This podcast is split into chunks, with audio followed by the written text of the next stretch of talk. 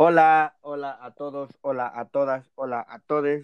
Eh, bienvenidos a un capítulo más por acá, por Spotify. Eh, el día de hoy tenemos un invitado desde Argentina. Vamos a estar hablando de este momento en el que eh, crecemos y nos desarrollamos dentro de la iglesia, pero de alguna u otra manera la vida nos lleva a enfrentarnos a cuestionamientos, dudas y en algún momento tener que dejar la iglesia para poder de alguna manera madurar espiritualmente. Entonces tenemos un invitado que nos va a contar un poquito de su experiencia como líder de iglesia, como líder juvenil de iglesia y vamos a platicar en este tema tan bonito y tan controversial.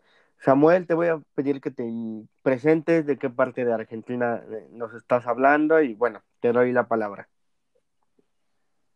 Hola, bueno, primeramente saludar a todos los que están escuchando este podcast, a todas, a todes. La verdad que agradecerte por esta oportunidad. Para mí es un, privilegio poder estar compartiendo en este espacio. Ah, bueno, como bien dijiste, mi nombre es Samuel. Eh, soy acá Argentina. Precisamente ahora estoy en la parte sur, en, la, ciudad de Pico Truncado, acá en Santa Cruz. Y como bien decías, em, siempre he estado involucrado en este tema de la iglesia y más que nada en todo lo que tiene que ver con el área de juventud, de liderazgo y demás. Así que bueno, eh, súper emocionado por, por poder compartir con, con ustedes. ¿Quieres, Samuel, empezar con una oración? no, no, no. Eh, Dale. Eh, broma, ¿Puedo pasar Mi, mi, cuenta? ¿Puedo pasar mi cuenta para que hagan el depósito? Claro, al, final les pasamos este, la cuenta para que puedan eh, dar las ofrendas correspondientes.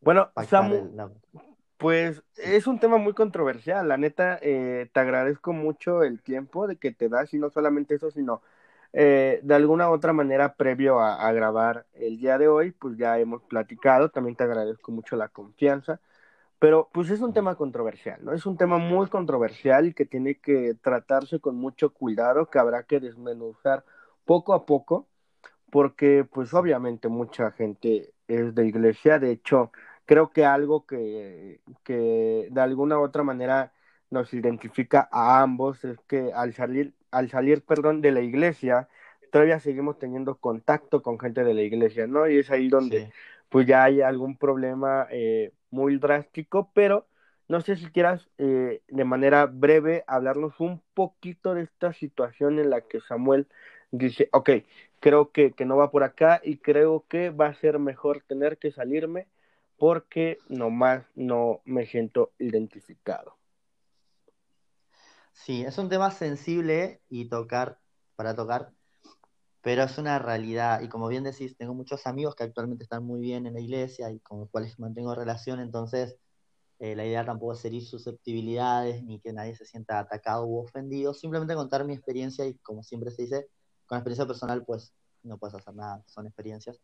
Eh, digamos que esta decisión de quizás no ser parte de una denominación no es algo que me pasó si bien la decisión la tomé ahora, hace medianamente poco, siento que han sido diferentes momentos que nos me han llevado a decir, bueno, listo, ya está. No es que de un día para el otro uno dice, no, sabes que no quiero saber nada con esto, em, sino que han sido muchas cosas que, nos han, eh, que me han ido eh, saturando, cosas que no me han ido cerrando. Como te, te he platicado antes, eh, yo nací en la iglesia, siempre cuento que mis papás, si no fuera por un tema que pasó entre ellos, van a ser pastores, entonces siempre nací, nací, me crié en este ámbito eclesiástico, muy involucrado con el tema de la iglesia. Es algo que amo igual, amo el tema de, estar, de servir, de activar. Siento que, son, que es algo muy, muy bueno para desarrollarse, eh, más allá de lo espiritual. Te rodeas de, gente por ahí un poco que es como una familia, que un poco igual te contiene. Entonces, eh, pero a medida que uno va creciendo, que uno va entrando en la etapa de adolescencia, uno va básicamente uno va creciendo. A mí lo que me pasó es que empecé a encontrarme con diferentes cosas que fueron haciéndome mucho ruido. Imagínate que en la iglesia donde yo nací no te podías, por ejemplo, no sé, sentar los hombres con las mujeres, sino que era cada uno a su lado. Mi mamá usaba velo para orar. Entonces nací como por ahí un poco en ese tipo de denominaciones. Luego uno fue creciendo y fue emigrando a otros espacios un poco más abiertos de iglesias, pero que todavía contenían estas cosas, ¿no? Que uno eh, te hacían ruido, que a, uno le iban haciendo ruido que uno decía, ¿será tan así? y mucho más cuando uno empieza a salir hacia el mundo, la gente que por ahí fue de iglesia me va a entender en este punto, cuando uno empieza a ir al colegio, cuando uno empieza a, vivir ciertas experiencias personales, eh, uno empieza a ver como cosas que no coinciden por ahí con lo que uno va aprendiendo, con lo que se vive afuera, con lo que uno tiene que experimentar afuera. Hay cosas que están lindas y son re buenas, pero dentro de ese entorno y después quizás afuera no tienen mucho, mucho efecto o no sabes cómo aplicarlo. Entonces, creo que ha sido como un proceso de toda mi vida eh, que tengo hasta llegar a este punto de decir, no, sabes qué, la verdad que no, no, no me siento hoy por hoy parte de, no me siento representado por, por, esta, por la denominación en sí. Fíjate que hay algo muy interesante que tú mencionas y es como tratar de buscar otros espacios un poco más abiertos, pero que de alguna u otra manera vuelven a caer en lo mismo, ¿no? Como eh, este punto radical o fundamentalista dentro de la iglesia, eh, en la que eh, pues quizá ya no podamos como mujeres en algún momento ir con velo, pero pues hay otras situaciones que también pues acontecen, ¿no? O como hombres quizá ya podemos ir con perforaciones, no sé yo, con tatuajes, pero hay otros como, hay otras situaciones que también es como, ok, creo que, que no va por ahí, no sé si, me estoy explicando, porque pues la iglesia es un punto eh, muy importante para la sociedad y es un punto muy importante también para la gente de fe. Por eso cuando eh, personas como tú, personas como yo, eh, deciden salirse de la iglesia, creo que es el punto más culmine para la espiritualidad. ¿Por qué? Porque ya no tenemos algo como tal de base que nos ayude, ¿no? pero sin embargo creo que es ahí donde decimos, ok, creo que no me voy a dejar caer y al menos, por ejemplo, de este lado con espacio indecente ha sido como poder crear una comunidad y darte cuenta de todo, todo eh, el panorama que te depara el poder salir de tus cuatro paredes, ¿no? Sí, y es súper puntual lo que decís, porque yo siento que realmente hay tantas cosas que están... Em, el mundo en sí, ¿no? Ha evolucionado tanto en estos años y mucho más de la década del 2000 para acá. Hizo un salto cuántico a nivel tecnología, a nivel sociedad, a nivel eh, pensamiento. Y por ahí yo lo veo del lado incluso de las escuelas, cómo las escuelas por ahí quizás quedaron en el tiempo con el sistema educativo, cómo no lograron hacer ese salto, cómo quedaron con un sistema que forma gente para una era industrial que ya casi es inexistente. Y siento que la iglesia igual, la iglesia le ha costado dar ese salto de decir, es otra generación, son otras problemáticas que quizás cuando mi papá era joven iba a la iglesia no las vivía. Eh, hay otros tipos de, temas que tocar, que enfrentar, y siento que por ahí la iglesia eh, se quedó con esto de vamos a modernizarnos. A ver, bueno, yo estaba en iglesia donde me decían, iglesias donde me dijeron, no, vos te tatuás, todo bien, pero no puedes subirte al altar. O sea, no puedes liderar. Eh, y otras iglesias, de, no hay problema, liderar, predicado, lo que sea, con tatuajes, aros, no hay ningún problema.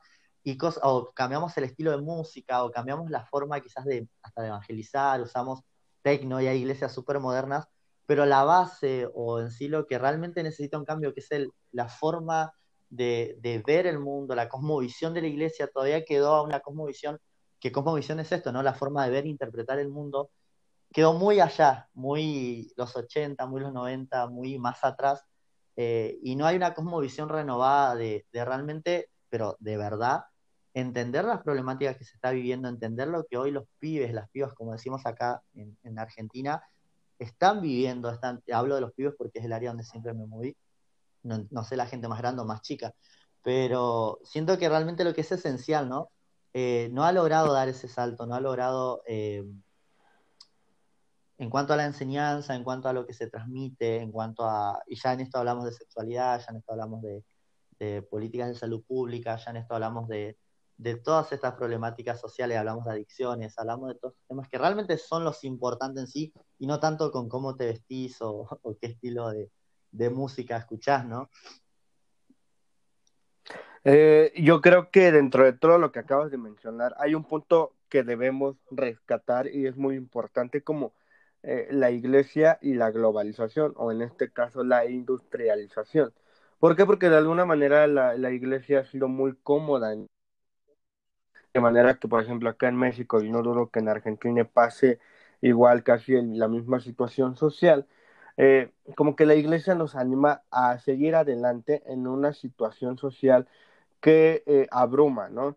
En una situación social de, de desigualdad, de inseguridad, de falta de trabajo, de vernos a nosotros como mano de obra barata, ¿no? Entonces, eh, siempre era como esta, esta, esta perspectiva de, pues no importa, Dios está con nosotros, vamos a salir adelante. Y no, y creo que no va por ahí. Creo que el Evangelio va un poquito más allá de simplemente eh, estar cómodos dentro de la iglesia y de alguna otra manera como también nosotros eh, no poder ver esta realidad que, que nos está abrumando y, y, creo que es complicado, y creo que es complicado porque mucha gente, lo mencionábamos tú y yo antes cuando platicábamos, creo que mucha gente eh, no hace esto, no se anima a, a poder corromper como tal con, con, su cordón umbilical con la iglesia, porque abruma bastante el hecho de salir y enfrentarte a una realidad que sabes que quizá no le vas a poder hacer frente, que sabes que quizá eh, de alguna u otra manera te vas a quedar pequeño, te minimizas. Y la iglesia, pese lo que pese, ha minimizado mucho, nos ha minimizado y nos ha hecho personas que no nos creamos capaces de poder enfrentar ese sistema global que nos abruma. Pero tenemos a un Dios y tenemos la figura de Jesús que nos enseña eso, ¿no? A revolucionar y a, a buscar una vida en plenitud. ¿Qué opinas tú de esto, Samu? Sí, en eso coincido completamente con vos. Creo que la falta de compromiso real con lo que se... y esta, esta incongruencia entre lo que se predica o lo que se enseña y lo que se vive fue uno de, los temas que a mí me, más me, molestaba, porque, no sé, uno iba un domingo a la iglesia y vos escuchabas de sí, vamos a cambiar el mundo y Dios con nosotros, ¿quién contra nosotros? Y tenemos el poder para hacer las cosas y demás. Y es muy lindo y te emocionás y llorás y estás como eufórico pero luego el lunes, cuando tenés que enfrentar estas realidades, no hay poco y mucho que se puede hacer, sin generalizar, ¿no? Pero es la experiencia que viví.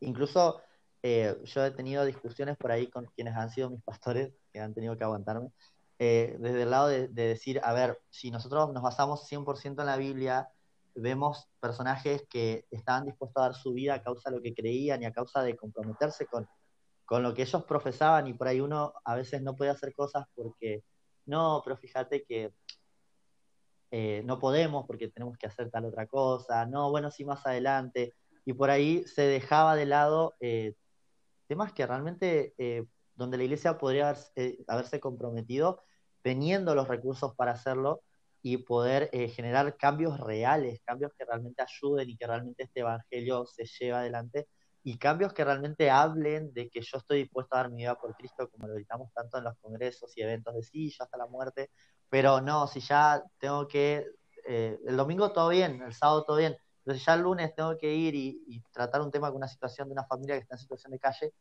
no sé, viste, si tanto, porque fíjate, o si hay un chico con adicciones, bueno, no sé si tanto, porque también viste que como son los chicos que tienen adicciones, por ahí no hay mucha confianza.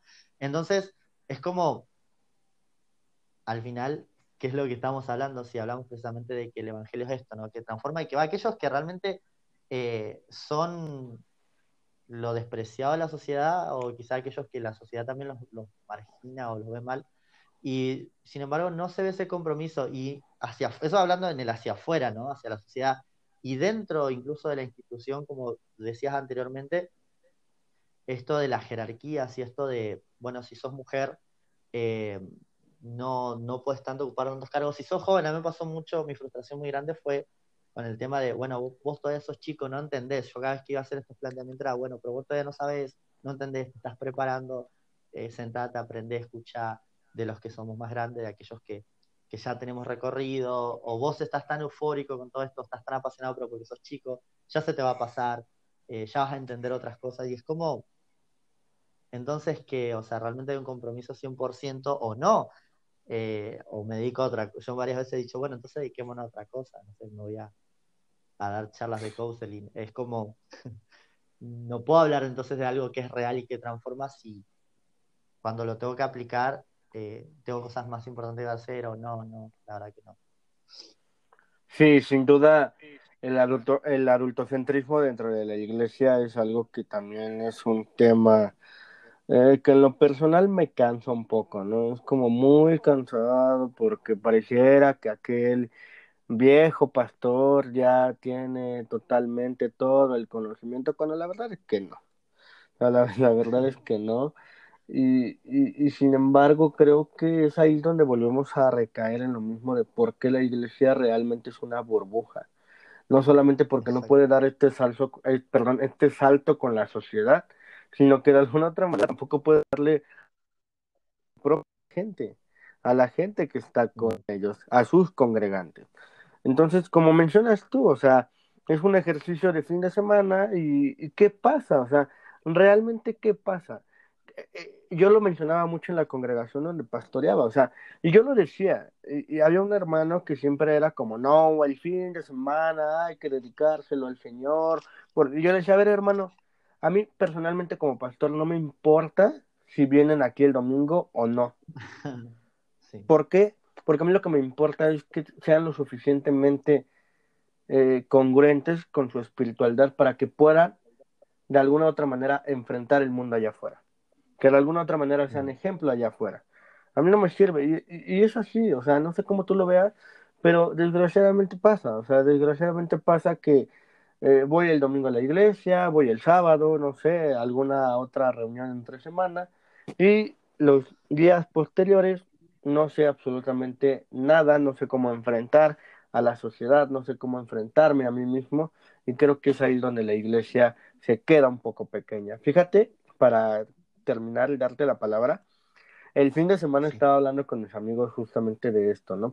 porque mi mamá eh, la semana pasada me dijo como de que, oye, ¿por qué no me acompañas a una congregación? Una congregación un poco más pentecostal. Y me dijo, pero es que ahí bailan, ahí el pastor casi casi grita. Y me dijo, y me da miedo como invitarte porque pues siento que luego estás con tus caras o así. Y yo me reí, ¿no?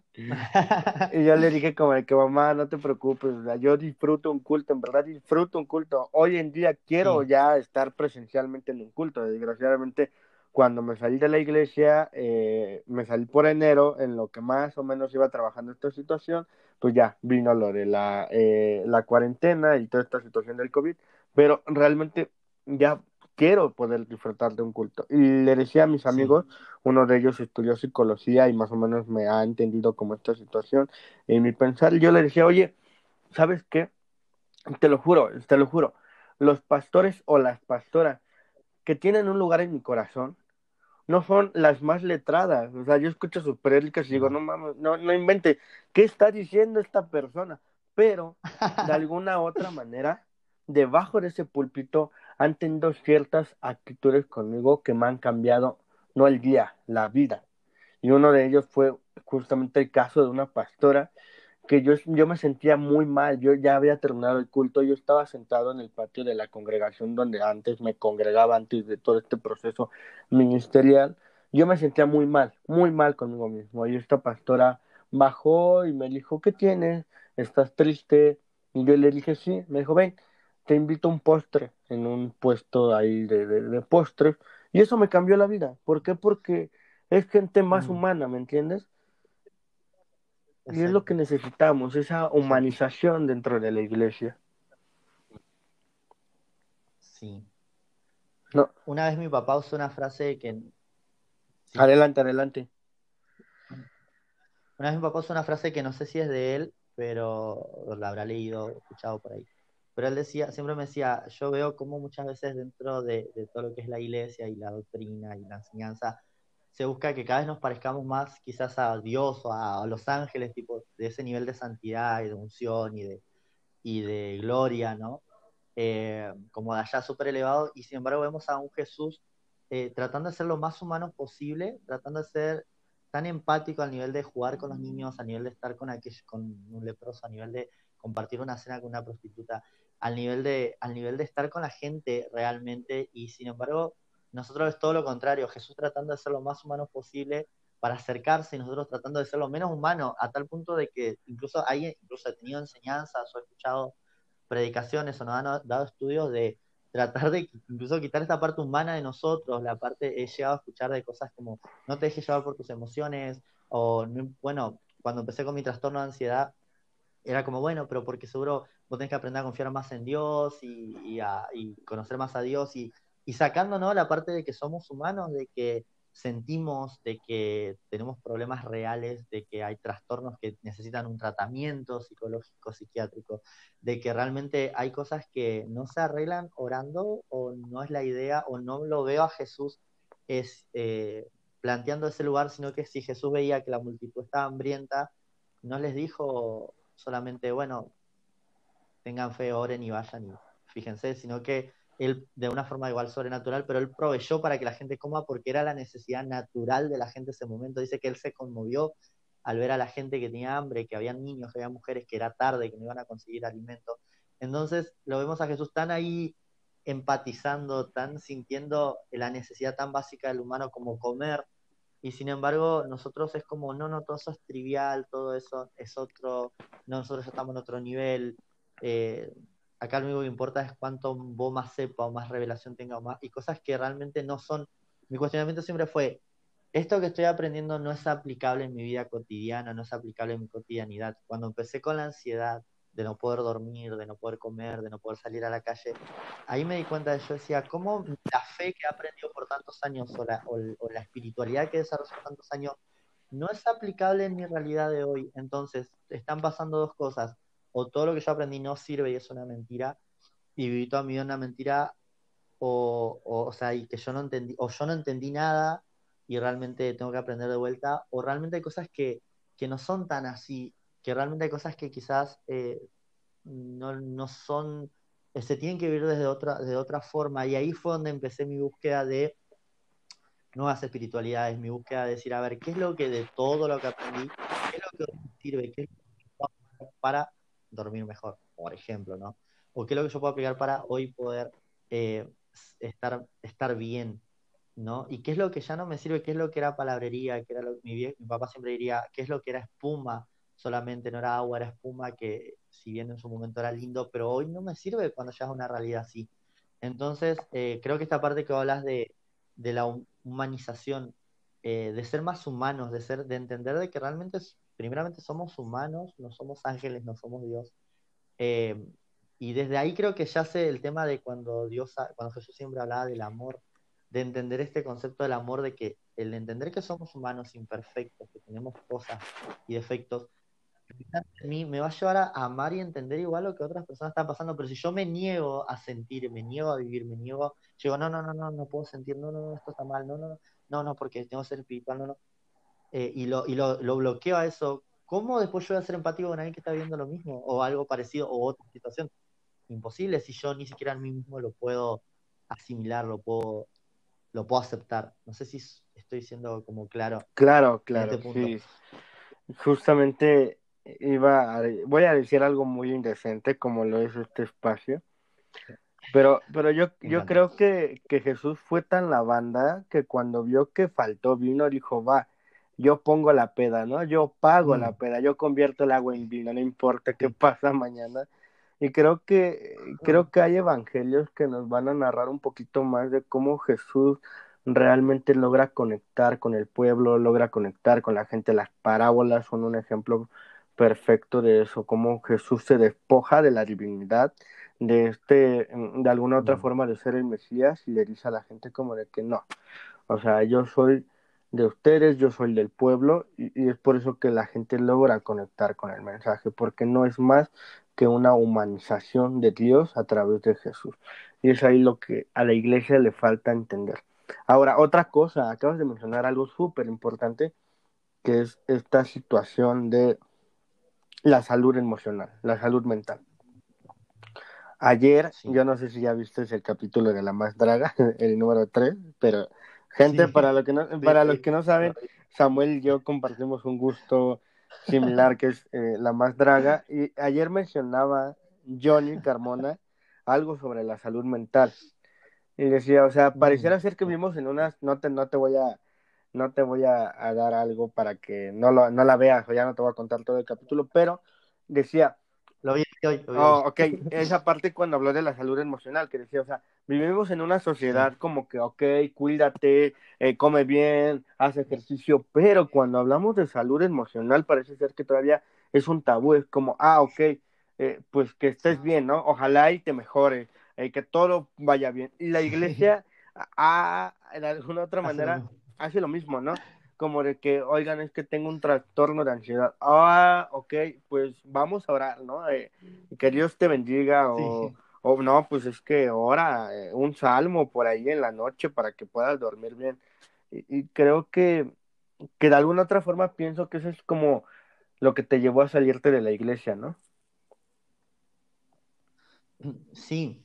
Eh, totalmente con esto del trastorno, incluso el hecho de no respetar los procesos de cada persona, desde el lado de, bueno, ok, yo te banco, que a mí me pasó mucho cuando recién fui consciente y me diagnosticaron y mi psicóloga me dijo lo que tenés es un trastorno de ansiedad.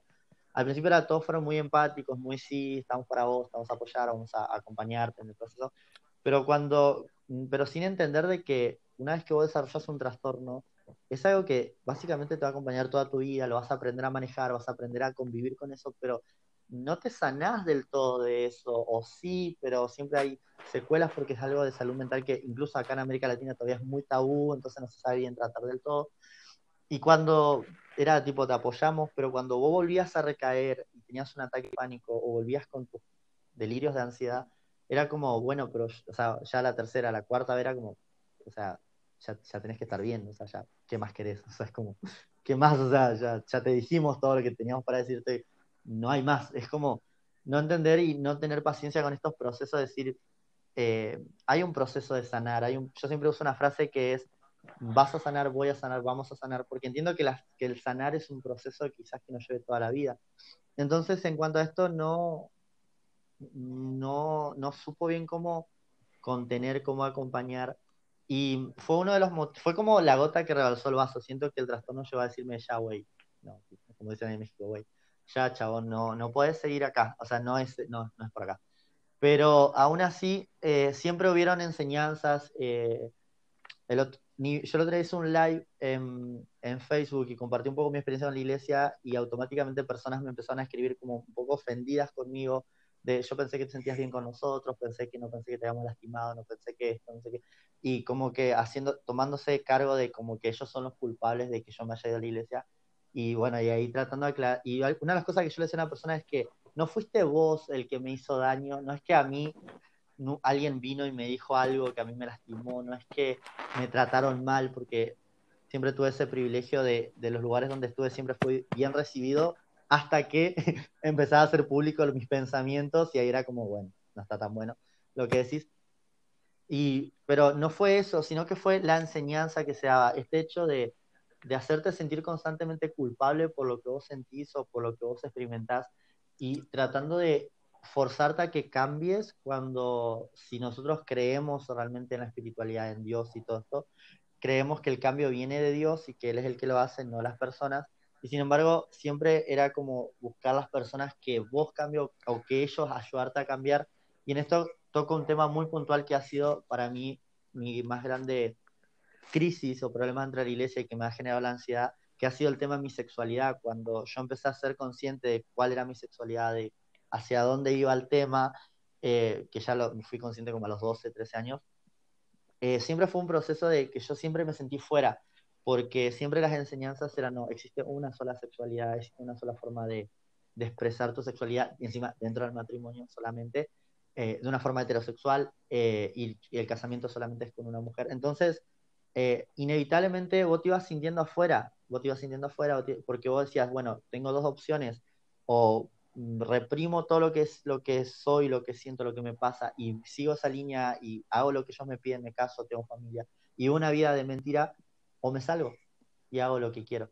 Y me alejo de Dios, y me alejo de la espiritualidad, y me alejo de todo porque Dios me ve como un pecador, Dios me ve como alguien que no es acepto, entonces, bueno, viviré una vida lejos de Dios, pero por lo menos viviré lo que siento que tengo que vivir. Entonces siempre la discriminación que yo sentí, que fue el motivo también del que me fui, fue, siempre me sentí fuera, siempre me sentí fuera de, del ámbito. Era tipo, Dios incluye a todos menos, si, si sos gay menos, si sos bisexual menos y esto.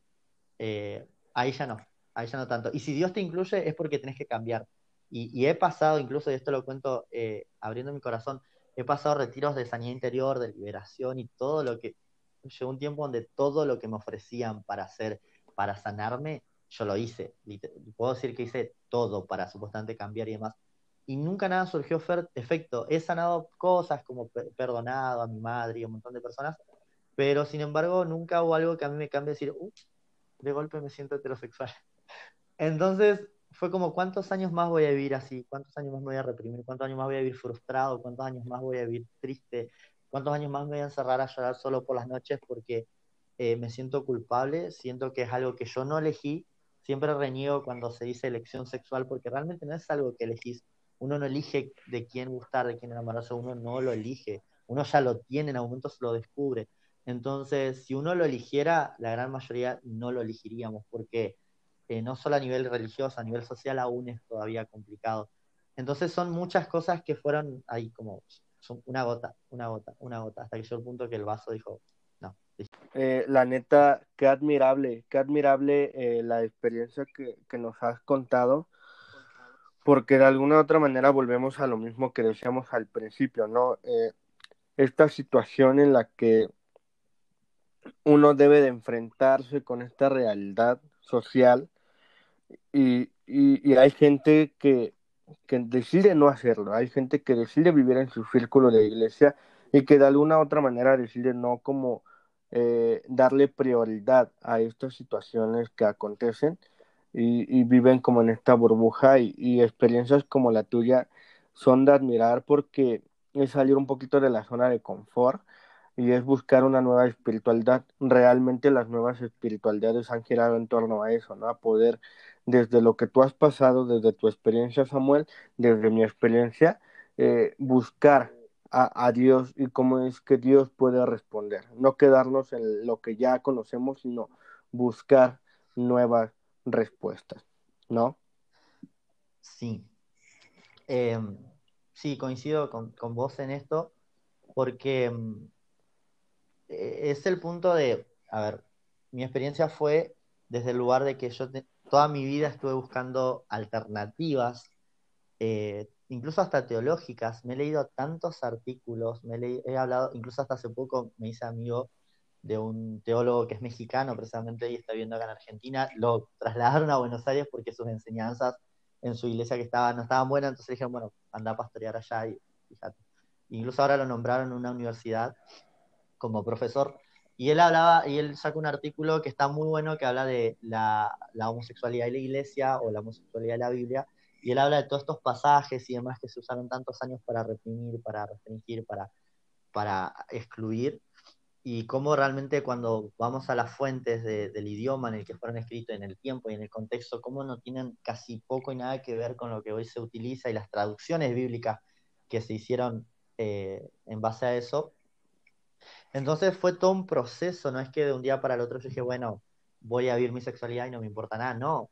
Fue todo un proceso de realmente decir, a ver, ¿qué es lo que pasa? ¿Cuáles son los pros? ¿Cuáles son los contras? Si yo me salgo, si no, a, cómo me va a afectar y cómo va a afectar mi relación con Dios, porque como decía, yo amo la iglesia, pasé mis mejores años en la iglesia, incluso hoy veía recuerdos de eventos que hemos hecho en las plazas, en lugares así, con los jóvenes.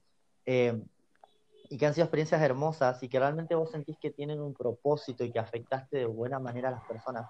Y yo decía, ¿cómo ahora yo vivir una vida sin propósito? ¿Cómo ahora vivir una vida lejos de la iglesia, lejos de Dios, lejos de mi propósito? Y vivir una vida normal, eh, sin mucho sentido, hacer lo que todos hacen. Y ese siempre fue mi miedo y por eso yo siempre daba vuelta entre me voy, no me voy, me quedo, o me voy vuelvo. Porque yo decía, yo no quiero una vida sin propósito, no quiero una vida lejos de Dios, no quiero sentir que no estoy haciendo nada que realmente tenga sentido para mí o para otros, no estoy ayudando a los pibes que tienen problemas reales. Em, y en ese momento no entendía mucho el tema de otras espiritualidades. Y en, y en, si bien en un principio fue, bueno, me voy de la iglesia y también me alejo de Dios, ¿no? Eh, fue un proceso donde yo me alejé de Dios. Y no fue hasta hace poco que una amiga estaba organizando todo un movimiento sobre femicidios y todo un tema para para concientizar y con el, tema de las chicas y eso, que ella en un momento estaba organizando todo y se le estaban abriendo muchas puertas y me dice, que ella conoció a Dios incluso porque empezamos a hablar y la llevé a la iglesia. Y ella me dice, me gustaría que ores por este proyecto, me gustaría que hagas una oración, me dice, porque ahora es mi líder y porque todavía creo que lo estoy diciendo y qué sé yo. Y yo me sentía re incómodo porque yo decía, ¿cómo yo voy a orar ahora desde el lugar donde estoy? ¿Cómo voy a hablarle a Dios? ¿Cómo voy a orar por otra persona? Desde que dejé la iglesia nunca oré por nadie ni por mí. ¿Cómo lo voy a hacer? Y, y bueno, empezamos a orar y fue tan zarpado en ese momento desde el lugar de, me volví a sentir tan bien como cuando estaba, entre comillas, bien en la iglesia. Eh, fue un momento súper, de conectamos un montón con Dios, empecé a entender un montón de cosas como a este Jesús, que fue el primero en defender a la mujer cuando la quisieron apedrear, y él se metió ahí a evitar un femicidio, porque a las únicas que mataban por adulterio a las mujeres, a los hombres no se los mataba por, por haber cometido adulterio. Entonces, eh, y Jesús ahí eh, defendiendo la vida de una mujer y entendiendo ¿no? a este Jesús empático con eso, y entendiendo a Jesús siendo el, el, mayor estandarte de justicia, dando incluso su vida en honor a esta justicia eh, social, a esta justicia espiritual, religiosa. Y ahí empecé a entender un montón de cosas y en ese momento pude entender de que en realidad Dios nunca puso trabas para que yo me acerque a Él, o Dios nunca me, o sea, Dios ya sabía desde el momento que yo nací como yo era.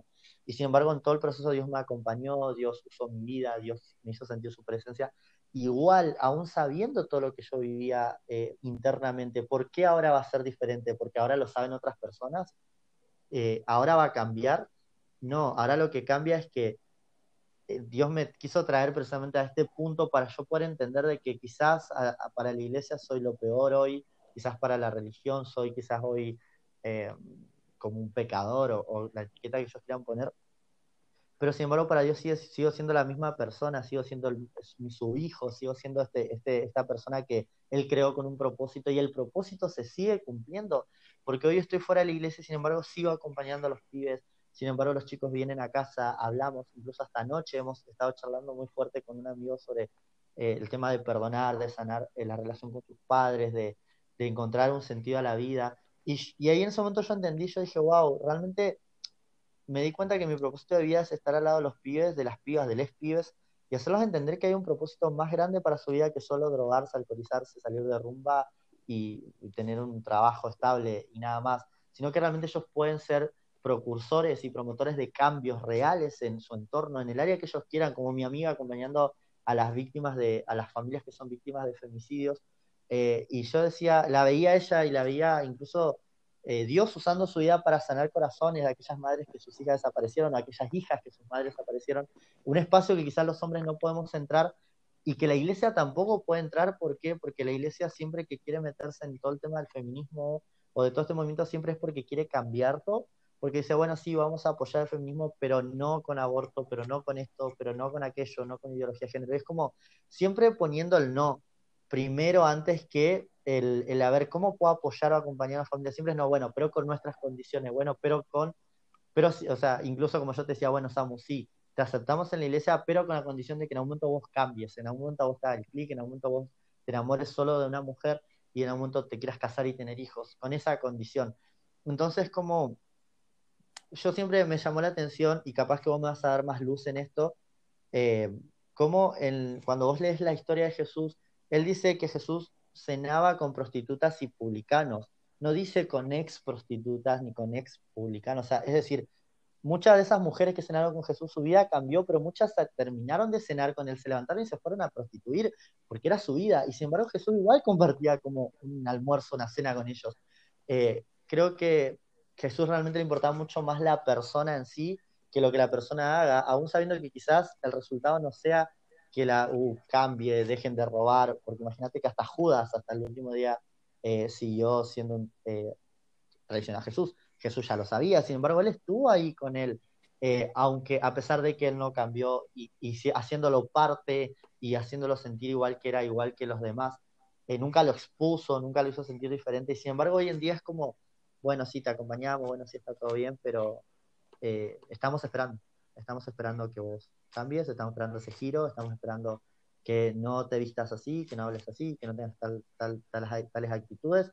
Eh, no te muestres. Incluso me llegaron a decir una vez, un, líder, cuando yo ya estaba liderando, me llegó a decir, bueno, sí está bien, tipo, nosotros no te vamos a sacar el liderazgo por tu condición, eh, pero que nadie más lo sepa, que nadie más sepa porque vos sabes que en el lugar donde estás, porque la imagen, porque eh, los chicos se pueden sentir confundidos y demás. Yo digo, me estás pidiendo que entonces que mantenga mi posición de jerarquía reprimiendo y ocultando cosas cuando, o sea, básicamente estás pidiendo que sean religiosos, porque es como, es lo que me pasa, como tengo que mentir, tengo que fingir ser alguien más. Y el dolor de, ver que muchos chicos que me tocaba trabajar también quizás de alguna manera le estaba pasando lo mismo. Y yo de mi lugar, mm, ¿qué les iba a decir? Les, tenía que repetir lo mismo que a mí me decían, les tenía que decir, bueno, pero vos tenés que reprimirlo, vos tenés que, ¿me entendés? Aguantar, eh, vos tenés que, ¿me entendés? Cuando no es realmente lo que yo, lo que a mí me hizo efecto. Eh, y yo hablar desde la hipocresía, hablar desde, la dualidad, hablar desde un lugar que no es el que estoy. Eh, entonces, eh, llega un punto que yo dije, no, realmente liderar desde una denominación no me funciona porque es como representar un montón de cosas que no estoy de acuerdo y sería hipócrita de mi parte de querer enseñar o hablar de algo que no estoy de acuerdo, que no me representa, que no, no tiene que ver conmigo eh, y que no es lo que Dios también de alguna forma me quiere que haga. Entonces, como verás, fue todo un proceso, un montón de cosas, un montón de situaciones que me fueron llevando a un punto de decir, no, ya está. Como, como... los amo. Ajá, perdón, perdón, perdón, pero no. No, no. Como, como el punto culmine, ¿no? Punto culmine en el que, en el que, bueno, ahora que sigue, ¿no? Creo que eso es lo más importante y sobre todo lo importante de este capítulo, porque Jesús, Jesús su ministerio lo llevó afuera de las cuatro paredes. Y es algo de lo cual debemos entender, ¿no? Jesús no fue aceptado por la iglesia, fue rechazado por, por el pueblo judío, y de alguna otra manera esto conllevó a que Jesús llevara su ministerio fuera de, de las cuatro paredes, fuera de la iglesia. Eh, creo que hoy en día, como ya te lo mencionaba, nos hemos vuelto tan pablocéntricos y por ahí hay una escena maravillosa de esta película de La última tentación de Jesús. Y, creo que es ahí, es ahí donde, donde aprendemos, porque no es fácil, o sea, no es fácil como salirte de, de un espacio en el que llevas casi más de la mitad de tu vida desarrollándote mm. y, y, tener que enfrentar una nueva realidad, tener que ver una diversificación totalmente, un giro de 360 grados en tu vida y decir, ¿y ahora qué viene? ¿Y ahora qué? Eh, Dios está conmigo, Dios no está conmigo, empezar a buscar una nueva respuesta, empezar a buscar a un nuevo Dios, ¿no? Que, que te pueda aceptar y, entender que al final del día ni tuviste que buscar a un nuevo Dios, ni tuviste que buscar algo más, sino que era simplemente aceptarte a ti mismo y en esa aceptación saber que Dios estaba ahí. Sí, Totalmente. Em, cuando vos ya estás acostumbrado a, un estilo de vida y tener que generar este cambio tan radical, sí es fuerte, porque literalmente te sentís así en, la nada, te sentís como perdido. Yo, los primeros etapas fueron re difíciles, mucho más cuando empecé a ver que amigos, que yo tenía muchos amigos acá que éramos, eran, son líderes de jóvenes y éramos, hacíamos trabajo juntos y demás, y de golpe te dejaban de seguir en las redes, te eliminaban de, te, eliminaban de las redes, te eliminaban de WhatsApp, sin darte mucha explicación, sin decirte nada, simplemente se alejaban. Y luego enterarte y puedo decir no, porque ahora él decía hacer esto y nosotros no estamos. Y una amiga en puntual fue la que a mí me impactó, que es líder igual, y ella y su novio se pararon desde, desde un lugar a decir, no, nosotros vamos a seguir compartiendo con él, nosotros vamos a seguir juntando, porque el hecho de que él peque de manera diferente a nosotros no nos hace eh, no nos hace excluirlo, porque al fin y al cabo somos amigos y al fin y al cabo nosotros amamos, amamos a Samu, más allá de lo que Samu haga o no. Y eso me hizo como un clic de decir, wow, qué loco, porque realmente no entendimos nada entonces lo que realmente es el amor, de lo que realmente significa amar a una persona, y no solo cuando la persona es o se comporta de la manera que vos esperás, porque el mismo Jesús dijo, ¿qué, qué beneficio tiene amar al que te ama? yo digo, pero sin embargo es mejor o es mucho más grande aquel que ama al que lo aborrece o al que, que no encaja con uno.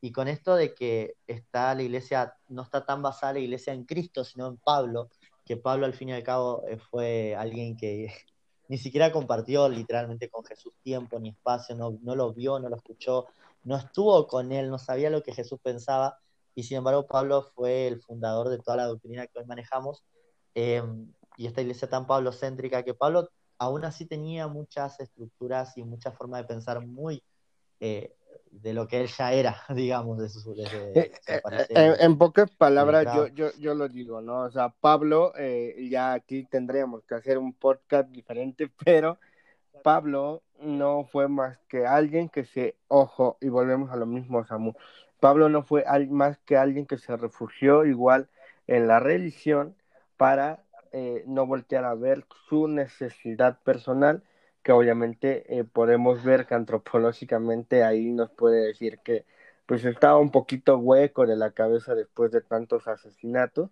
entonces no le quedó más que mm. refugiarse, ¿no? Y, y, y, buscar esta doctrina totalitaria eh, en el Evangelio para, para la predicación de los y las demás, ¿no?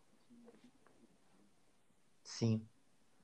Y volvemos a lo mismo de, de escapar de la realidad. Exacto, exacto. Es un escape. ¿Y qué pasa con hoy en día en la iglesia?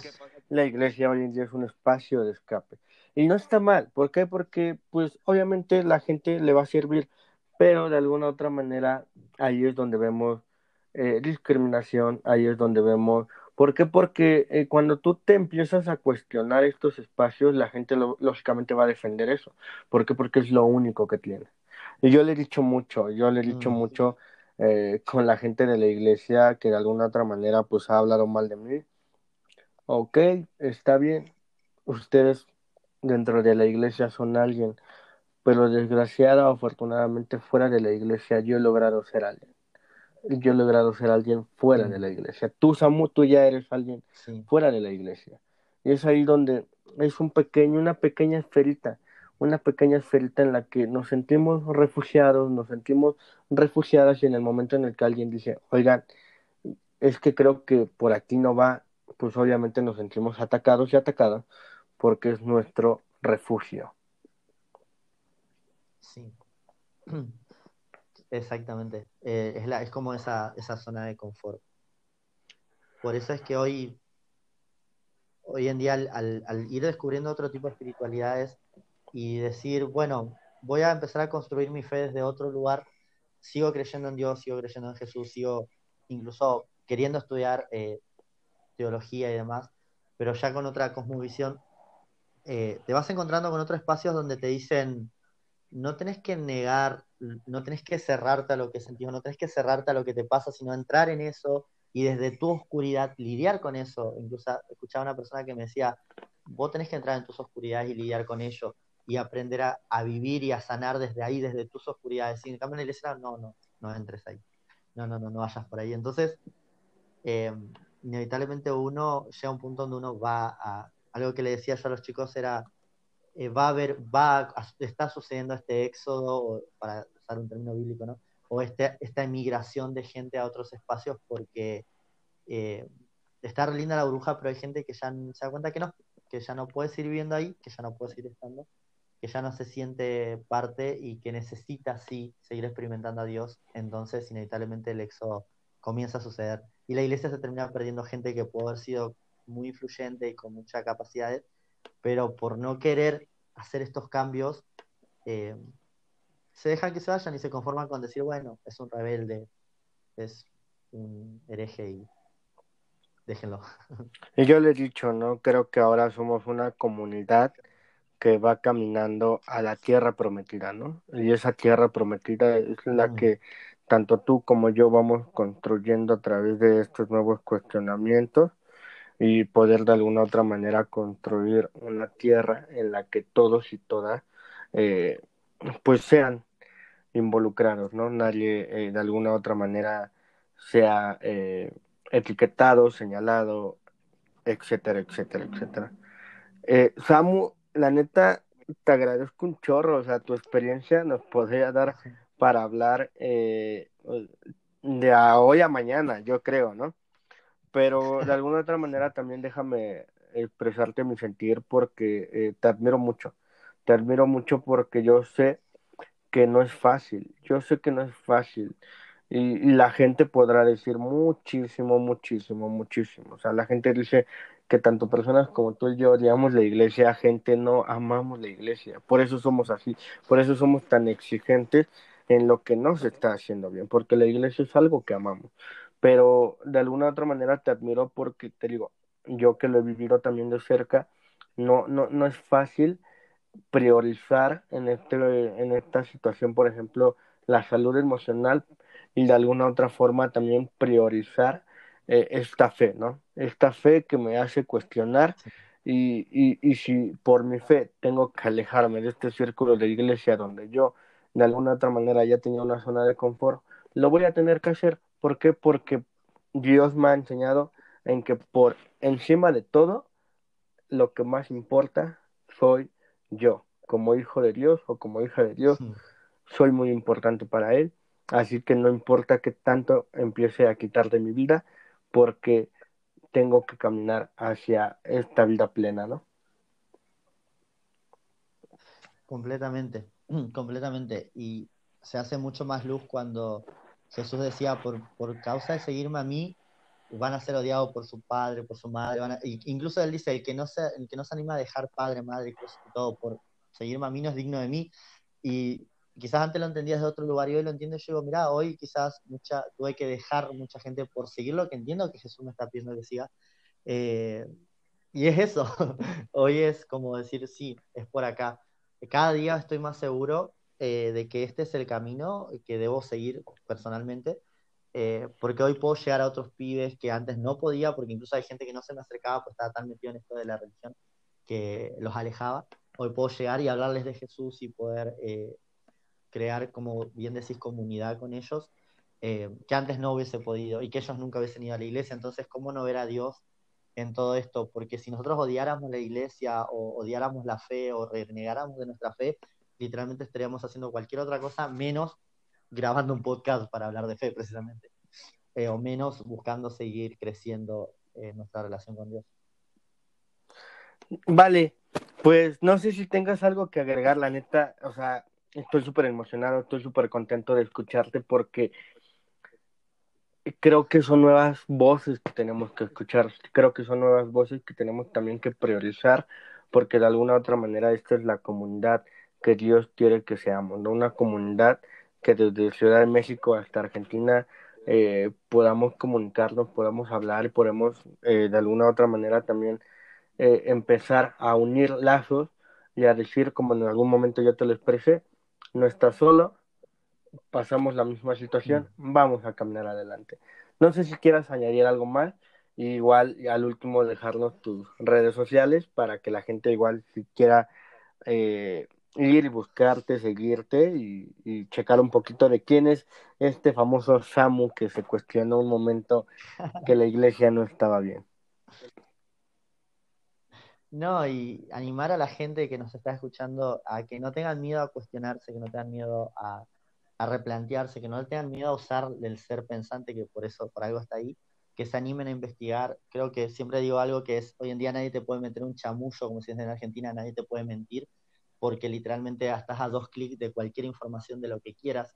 Entonces, eh, no tengan miedo, no tengan miedo a, a, cuestionarse, a preguntarse, y hoy más que nada a saber que existen otras personas que también lo hacemos y lo hemos hecho, eh, y que siempre van a haber otros espacios que, si, como bien le dije a alguien, si no encajamos en, en un lugar, bueno, que creamos otro. Fue algo así como de, bueno, si no encaja, eh, no encaja acá, bueno, vamos a crear otro lugar donde sí podamos caber o, o donde podamos entrar todos y todas y todos.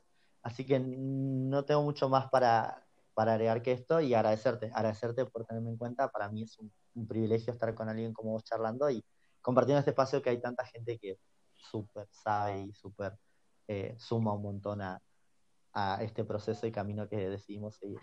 De alguna otra manera, si los pastores, pastoras y gente me llaman indecente, crear mi propio espacio indecente. Gracias, Amo. Te agradezco en serio mucho. Te mando un abrazo. Gracias a quienes hayan llegado hasta este punto. Tengan una bonita tarde, una bonita mañana, una bonita noche. Depende del horario en el que nos estén sintonizando. Y recuerden seguir las redes sociales de Espacio Indecente en Instagram como Espacio guion bajo indecente y en Facebook como espacio indecente. Eh, por ahí vamos a estar también subiendo más contenido. Gracias a todos, todas y todos por su, por su apoyo. Los quiero mucho, los amo, les mando un abrazo, cuídense mucho. Hasta luego. Bye.